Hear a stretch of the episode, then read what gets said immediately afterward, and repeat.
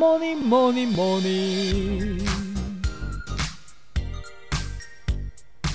Good morning，大家早安呢、我是营养师杯盖，欢迎收听早安营养。在进入节目之前，要跟大家打个小广告一下。北港出一本书，叫做《营养师杯盖的五百大卡一定瘦便当》。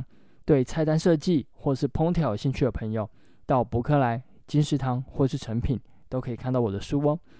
那也可以点击下方的链接进入页面看看。那简单介绍完之后，就进入今天的主题吧。有在健身的朋友，通常都会喝一些营养的补充剂，增加蛋白质的摄取。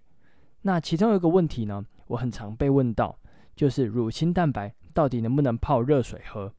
乳清蛋白泡热水是不是蛋白质会变性，然后导致没有效果了呢？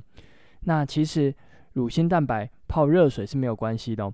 那这边就来简单的解释一下，乳清呢，顾名思义就是从牛奶中分离出来的。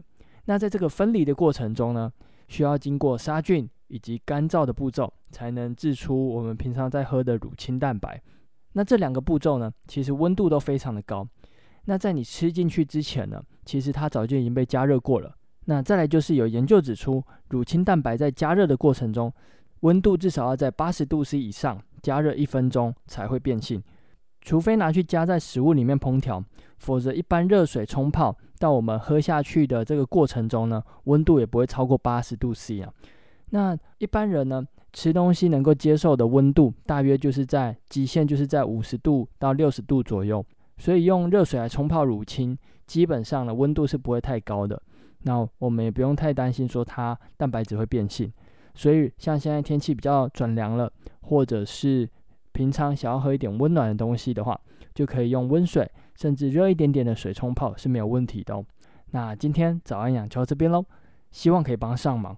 那对杯盖的新书《营养师杯盖的五百大卡一定瘦便当》有兴趣的朋友呢，快到资讯栏的链接看看。有任何问题或是鼓励，也都欢迎在底下留言。别忘了给五颗星哦。最后，祝大家有个美好的一天。